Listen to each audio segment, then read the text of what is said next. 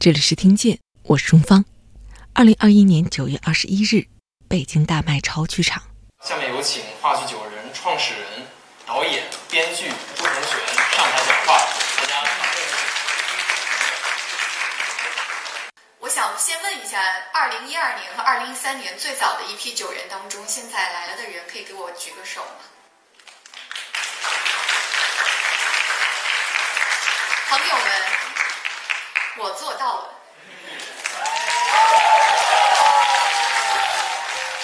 这是话剧九人十周年的内部专场活动。被主持人 Q 上场的嘉宾是这家话剧团的编剧、导演以及创立者朱红璇。话剧九人是谁？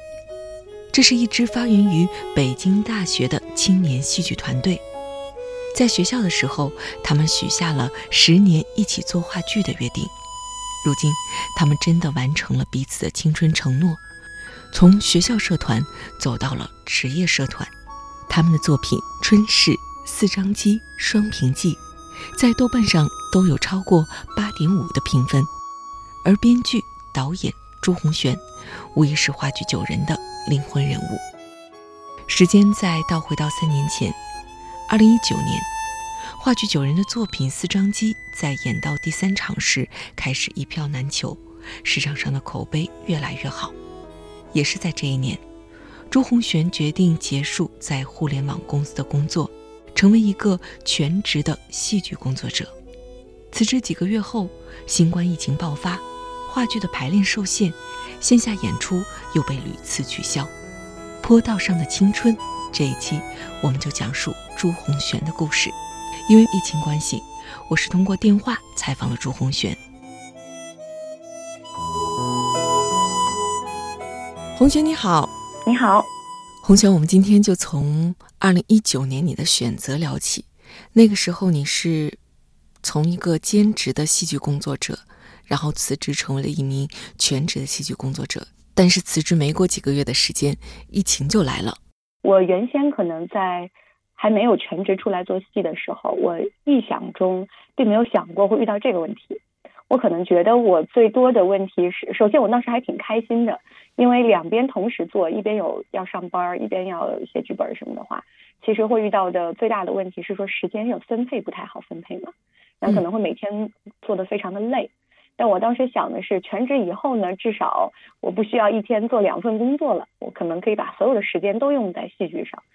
嗯，但是呢，也没有想到，原来除了创作之外，又有很多团队的运营管理啊，然后呃人员的招募啊、商业分析啊等等，会有很多跟剧团相关的工作，它也并不完全是一个创作。然后又到今年，就是刚刚过去的这个整整一年里。没有想到疫情，所以我们这个行业其实受到的冲击是越来越大的。行业里面有很多同行都呃退出了，或者说有点做不下去了。经过这一年的时间，你你觉得自己发生了什么样的变化？嗯，我自己的变化可能更多的还是在应对变动这件事情上的态度不一样了。因为我本质上是一个非常呃喜欢做规划，并且要严格按照计划去执行的人。我非常不喜欢不确定性，或者我非常不喜欢打无准备之仗。但是过去这一年，我遇到的事情，使得我从一个有计划的人变成了必须时刻去适应一个无准备的状态，嗯，或者必须短时间内去应对外界的变化，然后去做决策的调整和快速的执行。这个是我始料未及的，以及可能原先我很容易因为说一件事情它。由于一些环节的疏忽，或者说我们自己准准备工作的不到位，它没有达成想要的结局，但就这个事情可能会让我非常的焦虑或者不悦。但是经过这一年的锻炼，我觉得我的心态可能变变好了很多，也不知道变好了吧，变变得啊，就是他强任他强，清风拂山岗吧。就是可能会觉得，OK，那兵来将挡，水来土掩，遇到这个情况，那就去想怎么解决吧。就是。不会那么容易焦虑了，就主要还是被磨练出来的。能够一下子回想起来，最近遇到的比较大的这种变化和挑战是什么呢？啊，很多呀，就比如说最迫切的一个，呃，因为北京这一波疫情嘛，我本来我是六月初回京的，当时刚回来的时候，听说北京已经呃各个区啊什么连续七天无社会面新增的话，它就可以正常的开业，呃复工复产，然后公共交通也恢复了，就是行业也可以营业了，演出行业可以恢复。刚回来的时候，没隔两天啊，就说又因为疫情的原因，防疫政策现在又做了调整，那就会有一个什么问题呢？你知道演出行业它是。如果要跨省演出，它一定会要求你的所在地和你要去的地方都没有疫情，否则的话，要么你演不了，要么你来可以来，但是你要隔离十四天。嗯，但是整个团队隔离十四天的差旅，就是时间和精力，包括费用都是很高昂的，整个代价都是很高昂的，一整个剧团。那除此以外呢，它也会严格，它也会严重的导致我原先的一些工作安排，本来我排好了这天要做这个事儿。但是不行，因为团队要去另外一个地方隔离。嗯，所以我们现在遇到的情况就是这样的。我有一半以上的团队在外地不能回北京了，因为他们一回北京就会挂上星号，所以他们要从外地直接去南京。就是我们下一站演出是南京嘛，嗯，他们要直接去南京，然后要准备好七加七的隔离。排练厅本来可以正常排练，但是因为这波疫情，排练厅又宣布他们不复工、不开门。所以我要排练，我就得找朋友借他们的大的办公室，或者找朋友借他们小区的一个大的什么公共空间等等。我就需要去找很多我从来没有想到过的，虽然其实条件比较恶劣、比较艰苦，但是总比没有强。那没有地、没有场所，然后没有没有人员，然后也没有设备，但是要想尽办法在这样艰苦的环境下打游击战一样的去排练。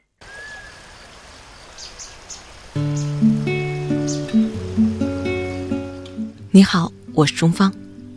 因为工作的原因，我会接触到很多有趣的人，他们的人生经历各有不同，但他们都有梦，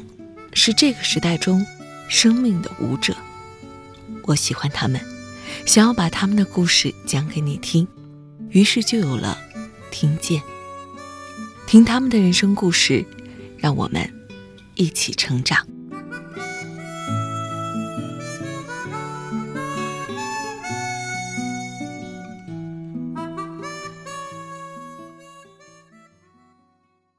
我第一次去看你们戏的时候，然后说你们这个叫做话剧九人，我觉得大多数人可能都会想说，哎，是九个人吗？然后，但是后来知道的其实也不是这个，是因为当时你们学校里边的一次第一次演出，对不对？二零一二年的时候，我们参加北大剧星风采大赛，然后这个比赛呢是北大非常传统的一个项目了。那参加这个比赛的时候，其实当时是一个非常机缘巧合。我有一个朋友，他报名了，但是他没有交出来剧本。他把他是编剧啊，但他只写了六行字，他就找我说：“你能不能帮忙写一写？”啊，就一个剧团的朋友都认识嘛，然后说要不师姐能来帮个忙吗？我因为我也写笔头工作做的比较多嘛，我说行，那我写写试试。我从来没有写过剧本，但是写完以后觉得好像还挺有意思的。就你看到你笔下的东西，最后呈现成舞台上的一个能打动人的故事，能和大家产生同一个空间里的情感联系，是一个很奇妙的事情。嗯，所以后面就大家一起约定说，我们一直做戏吧，就这样一直做下来，做了十年。当年这个话剧九人在北大表演的时候，我觉得那是青年的时候大家在一起聚在一起去做一件事情，但是到了。毕业之后，虽说这是一个承诺，说我们大家要一起再往下演，但是你觉得是什么事情支持着你？还有其他的小伙伴？因为我看到大部分人都是在兼职的状态在做这件事情，是什么吸引着大家一直往下走？呃，其实我们这一路上因为时间很长啊，跨度很大，我们经历的阶段不太一样。呃，头几年的时候，其实更多的是一种新鲜感。因为原先是在校园里面做戏，会很希望说能看一看我到社会上去公演，然后我要自己背票房，我要自己做宣发、做制作、做全流程，我还要去对接专业的舞美工厂，对对接职业的演员等等，我就很想看看，就整个这条链条或者说前前后后跑下来，我能经历什么、收获什么和失去什么，就这个事情它是有。没有做过的事情，或者说有一定风险、有一定难度的事情，它是对人来说是有吸引力的。嗯，但是到了中段的时候，其实因为呃多多少少这个这一条流程趟下来了，会发现哦，其实第一它原来是这样，我已经知道了。第二呢，它真的很难做，就是它会面临非常多的经费的问题啊，然后非职演员时间上的问题，然后团队可能因为大家不是全职在做，所以难免会有一些个别的人出现，不是像你预想中的那样认真去工作，他可能就是来交个朋友或者刷个存在感，那你带不动的问题。这个第二个阶段啊，零零总总都会带来非常大的压力，然后也会让踏实做事的小伙伴反而觉得这个环境是不是不那么理想？因为我是认真在做，但是有的人好像就是觉得我是来这儿随便交个朋友的，他没有那么认真在做事儿。所以在那个阶段，其实，呃，我以及我的一些小伙伴都会多少有一些做不下去的时候。那那个时候能坚持的东西，更多的就不是说一个新鲜感了，而是承诺。所以其实。是能坚持的人，或者说是重信义的人，然后坚持下来到了第十年，我们会觉得我都已经做到第五六年了，或者做了第六七年了，我们要把它做下去，我们要把当年许下的十年之约完完整整一天都不能少的做完。所以就是抱着这样一种非常朴素的信念吧，撑到了第十年。嗯，但是事实上呢，就是呃，所有的人和事情的发展都是流动的，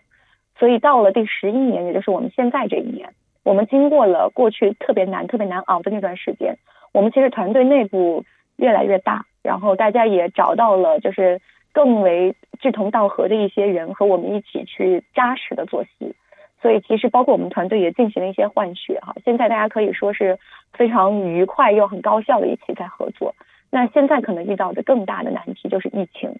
因为它让这个行业半死不活。就冲击非常的大，大家在平日常的生活水平啊和收支上面，那个那个收入上面都受到了巨大的冲击。那可能现在还能让我们坚持的理由就是，嗯，怎么说呢？我有一天和我团队里比较年轻的几个助理舞间姑娘，我们在聊天，然后大家也都压力很大，因为他们有的人可能刚毕业或者毕业没几年，也就是刚刚入行，就面临着吃不饱饭，然后就需要转行的这种困境了。有很多他们班上的以前的同学都没有在做演出行业，那我们在聊这个事情，我知道我不能，我没有任何资格去给他们压力，因为生计永远是要第一位考虑的。但是我又很真诚的希望他们能再多坚持一段时间，因为这个行业本身就是一个不太成熟，然后也需要很多人为的努力才能够去改造的一个行业。那如果现在二十到三十这个年龄段的人都转行都不干了。那么就只能留给现在还在校的这批更年轻的人，等他们毕业以后来做。可是更年轻、更年轻的这批人，他们本来大学这四年就没有怎么上过，都在上网课。如果指望着更年轻的人，他们进了行业，然后又没有中坚力量可以带他们，他们直接就这样闯了进来，在完全没有经验也没有前辈的基础上就去做这个行业，就断代了。那么中流砥柱的这一批人是是不能走的，对行业而言是不能走的。如果走了就完蛋了，留给老或者留给小，但是他就真的是断代。说到这个事儿，我也挺挺感慨的，我很为难。一方面我知道大家过得很辛苦，另外一方面我也希望我我的团队、我自己以及我的制作人，我们可以尽可能的去努力，给大家创造一些尽量能够有安稳的生活的条件，这样这个行业才有从业人员继续干下去的可能性。但这个压力不是我个人或者我的团队可以。全部解决的，有很多东西是依靠于外部环境的。那胡璇，我能问一下，现在你们团队的大概的一个规模吗？大概有五十人左右，嗯，然后其中大概有一半的人是全职的，二十多号吧，二十将近三十吧是全职，是职业戏剧人，差不多是一半一半。所以如果说要维系一个月的这些剧团里边的开销的话，这大概会是一个什么样的金额呢？嗯，我没有非常准确的数字，制作人可能会比我更了解一些。嗯，但是实际上我知道的情况就是，我们在前几个月，我们需要去跟剧场交剧场的场地租金的时候，嗯，就会面临发现我们账上已经没有钱了，所以我们会需要跟剧场说，我能不能晚几天再给你？但这个账上没有钱，倒并不完全是因为说我们真的没钱了啊，确实是一部分是因为前面被取消了很多轮的演出。但是我给场地方的租金已经给出去了，演出却被延期到了很靠后的时间，等于我一直在花钱，但是没有收账，所以会因为这样的原因资金链就断了，啊，但是现在因为呃四月份五月份我们有在广州啊西安呀有一些巡演，所以又逐渐的有一些款项回来了，但是就是这样，这个行业就是需要不断的演出，它才能保持一个收支平衡，否则就是在现金流的管理上会遇到很多问题。我很好奇，在十年里边，你是一个工作的状态，然后你有过贝恩、滴滴、腾讯的工作经历，想知道就是这些职场经历，它会不会反哺到你的戏剧创作上来？然后你又是在繁忙的工作之外，怎么样去做戏剧创作呢？繁忙的工作之外，怎么做戏剧创作？这是一个非常简单的问题，就是熬夜就好了，然 后就没有没有别的。熬夜，然后搞好和你的同事和老板的关系。所以我其实是有过一些老板非常支持我做戏的，他们会觉得发自内心的觉得这是一件有意义的事情。他们有的时候也会组织公司其他人一起来看，然后会很爽快的给我批假。当然，这样的前提是说我可以，即使我呃请了几天假，我也可以在我其他的时间里面非常高效的完成公司交给我的工作嘛。当然，这个为什么能完成呢？熬夜就可以了。所以没有没有秘诀，就是你肯花时间嘛。那嗯，这段比较长时间的职场的经历，怎么反哺到创作，其实也很简单。嗯，因为我觉得其实好的创作者他是需要有一些生活经历的。呃，我经常会和我的团队开玩笑说，我也希望大家去上上班儿，因为如果直接一毕业就做了戏，他可能意识不到说，其实各行各业有它不一样的运作的规则。嗯，而你只进入一个行业，而这个行业因为戏剧行业其实是一个相对来说比较传统和保守的行业，它有很多的东西是直接延续的梨园行的那一套，而梨园行这个又历史非常的久远了，它有很多东西是要遵循祖师爷教你的东西，它其实会呃相对来说是自己一个圈子，不是说这样不好，但是多少如果你打开眼去看一下其他的行业，可能就会有更多的启发，可能会知道说。随着时代不断的前进，我有一些不一样的做法，也许能够既保留传统的那些东西，又能够利用新鲜的方法去让它变得更高效、更快速，呃，也能够更保质保量。所以其实有一些东西是触类旁通的，多上上班呢，也会抗压能力更强，也会更加的帮助你了解到，哦，原来这个戏剧行业经历的这些事儿它都不算事儿。你如果是别的行业见过了腥风血雨，就会觉得 这些事儿都。也还好了，也不怎么地，大家都没必要，没必要啊，就是这个都是小事儿，对。然后就是有一些职场经验，也会帮你去写一些更职业的剧，比如说我，我像我写律政戏啊，我写一些新媒体的戏啊什么的。但因为我确实都做过嘛，所以我也接触过一些东西，就不会那么悬浮，它会更接地气、更真实一点，还是有点用的，也不是白上的这个班。你会后悔辞职了吗？如果现在是兼职的状态，会不会更好？嗯，一开始是有后悔的。二零二零年疫情刚爆发的时候，嗯，我还犹豫过要不要回去上班，因为当时我刚刚离开，刚刚辞掉我的，我是一九年底辞的职嘛，嗯，所以刚离开也没几个月。然后本来我是辞职的原因是因为我马上要开始做四张机的全国巡演，但是没有想到二零年疫情爆发了，我一个地方都去不了，我们排练厅都不开门，所以当时觉得反正我也刚辞完职，屁股还是热的，我的巡演又还没有开始。看这个样子，好像一年半载的也也巡不了了。我要不要接着回去做？但是就鬼使神差的又坚持了一段时间，正好在那段时间里面写出了《春逝》，所以这个事情就继续往前推下去了。我现在倒是不后悔，因为我大概明白我的我的所求在哪里，然后我也知道，我如果继续回去工作的话，我会有一个很稳定、很体面的生活。但我可能不会像现在这样有成就感和有意义感，可能我只需要一个相对来说比较普通的物质保障，我就可以满足。但我我现在奋斗的动力都不是为了我自己，因为我是一个不怎么花钱，我没有化妆品，我平时从来不化妆，我也不买包，我的包都是两百块以下的，所以我没有我没有物质欲。我唯一希望能够，就是或者说我唯一会。焦虑或者担心的点，不是在于说我个人的生活是不是过得不如以前优越，这一点上我不会有后悔，但我会更希望说能在现阶段找到一些途径，去使得团队能过得更好吧，因为他们在我的团队里，我有责任让他们过上一个基本的体面的生活，但是我觉得现在在疫情情况下，要实现这个目标，会需要非常多的智慧去做，所以就挺难的。家人能够理解你的选择吗？我丈夫非常的支持我啊，他无比的支持，他既支持我不能够为家庭带来像以前一样的收入水平，他也支持我会因为演出而经常呃，在外地巡演不回家，而且很有可能，因为你知道我们这个行业都周末演出，所以往往是他放假的时候，我都没有假期，所以我们经常只能在其他的时间见面陪伴，所以他也做出了很多的妥协包容吧。你这样说让我很好奇，他是一个什么样的人？呃，是一个，是 我经常开玩笑说中国优质男性，因为是一个呃骨子里面非常的相信平权的一个男性，嗯，呃，完全不因为自己的妻子在追寻事业而强行的要求他一定要把家庭放在他的第一位。他会认为，如果一个男性可以为自己的事业去拼搏，那么女性也可以。如果这个世界上能够允许一位丈夫在外面早出晚归，然后妻子在照顾家庭，那这个世界就可以允许一个妻子早出晚归，丈夫负责照顾家庭。他是非常的相信平权这件事情的，而且也身体力行的做到了。他们有一颗纯粹的赤子心。用一生追逐梦想，他们有一个不灭的梦想，用时光兑现诺言。他们有一个有趣的灵魂，即便是苦旅也微笑前行。他们是闪着光芒的人，他们的故事让我们一起听见。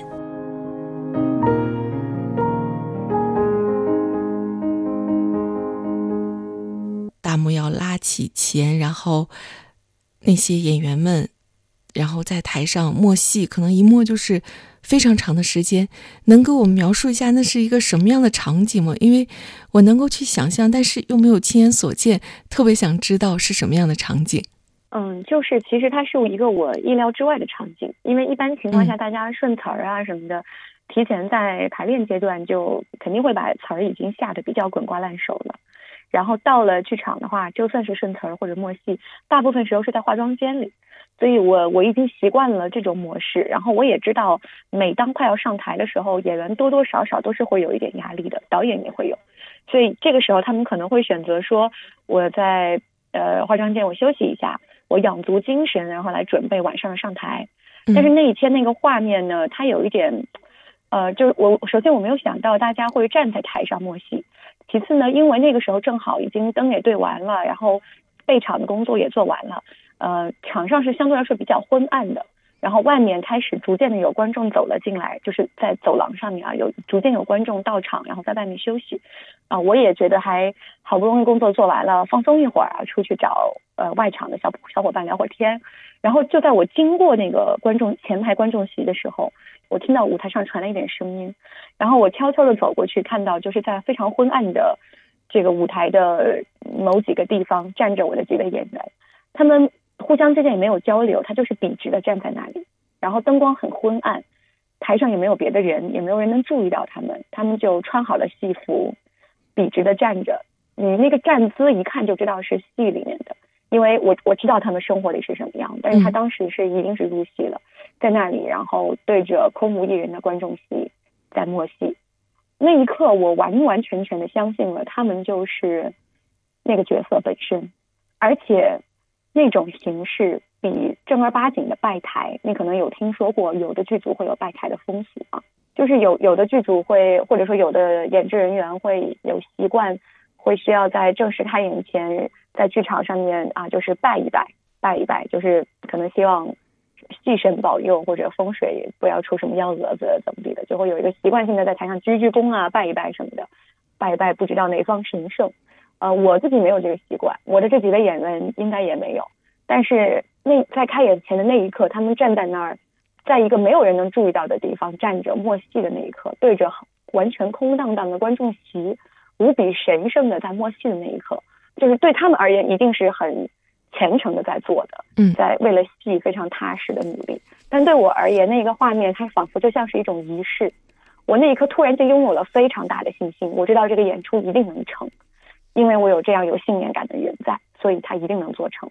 就是那样一种感觉。回想到你自己的这个年少时候的经历，我看到你是这个江西的文科状元，有什么你会觉得是你今天走上这条路是过去你的经历里边有迹可循的呢？我觉得有几个方面，第一个就是理性一点说，在我能不能做文字这个工作，就作为一个编剧，它本质上是写作嘛。呃，但我从很小的时候开始就喜欢写东西，诗歌、散文、小说，然后包括后来我还自己开了一个自媒体，我们做了很多的呃时事评论啊，写了很多时评等等。我也经常做采访，我开过一个人物专栏，然后采访了很多人。等等，就是这些东西对我来说比较熟能生巧吧，就是写作。然后另外是，我其实是一个还比较简单的人，或者说我的本我是简单而纯粹的。虽然我已经在 通过上了很多年的班儿，然后这个跟跟社会在你来我往的角力当中，我呃习得了很多的。不得不习得的一些技能，但是我的本心是非常简单而且热血的，所以我一直都希望能做一些能够对世界有用的事情吧。可能我再往前推几年，我会毫不犹豫的说出来，我希望改变世界。但是现在我可能不会这么说了，但是我内心深处，我仍然是希望能做一些有影响的、有推动作用的事情。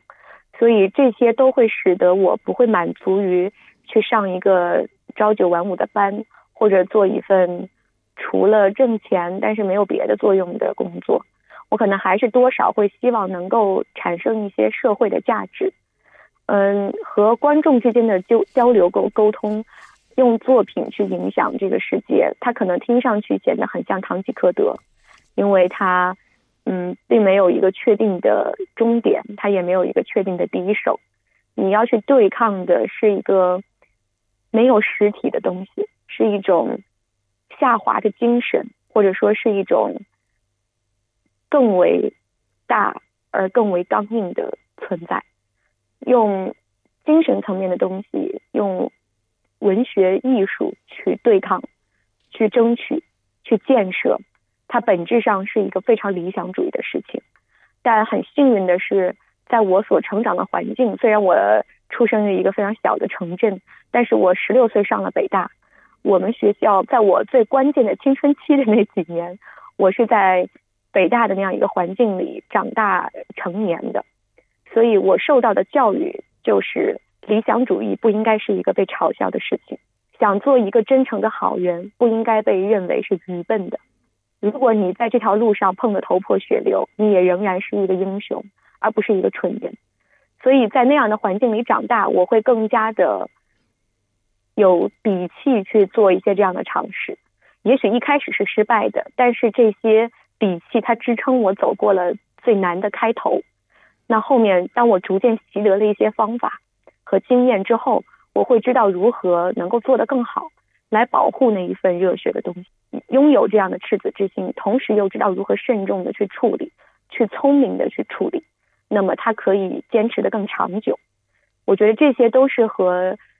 青春期 有十六七岁的时候经历过的老师或者这个师兄师姐们所教我的东西是相关的。红姐，你在戏剧道路上一走就是这么长的时间了，那么在现在的你看来，戏剧本身吸引你的到底是什么呢？吸引我的本身的东西好像不是戏剧本身，吸引我的东西是。戏剧它所产生的那种作用，那种作用并不完全百分之一百只能由戏剧带来，它也可以用别的形式。比如说，我举个例子，嗯，像你现在在做的事情，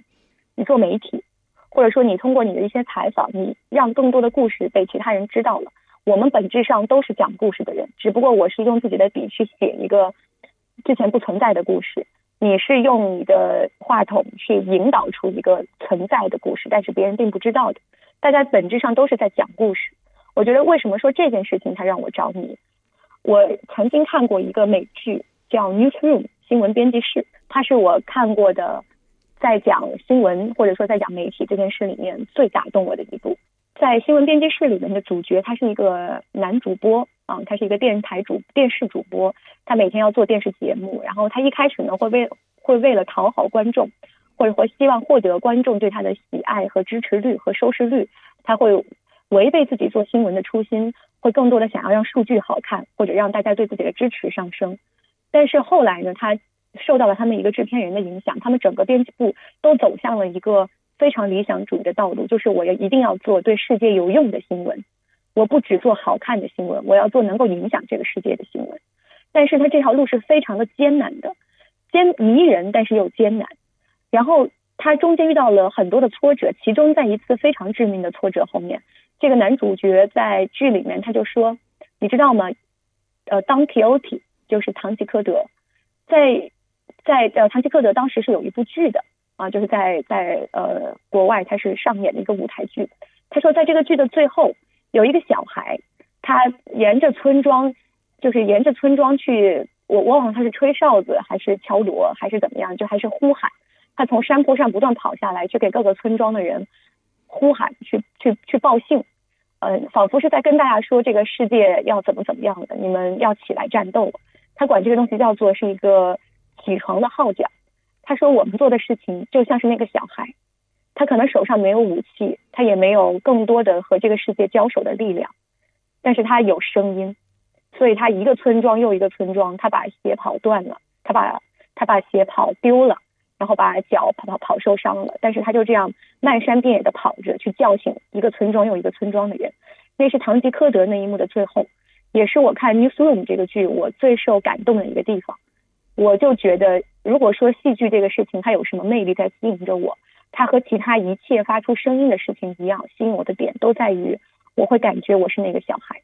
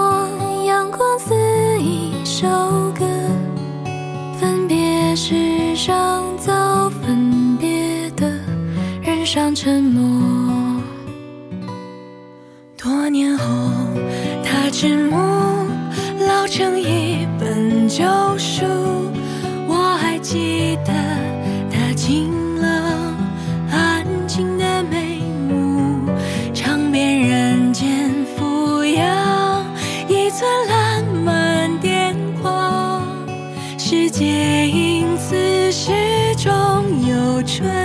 山可望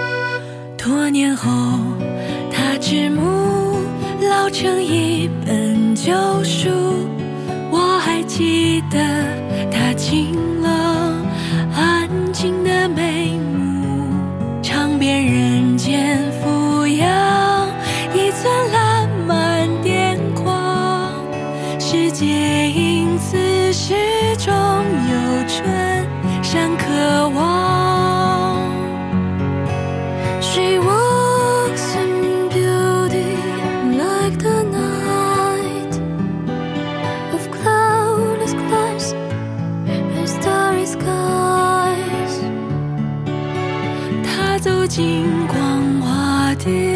夜色里春风惹人无处是闲笔。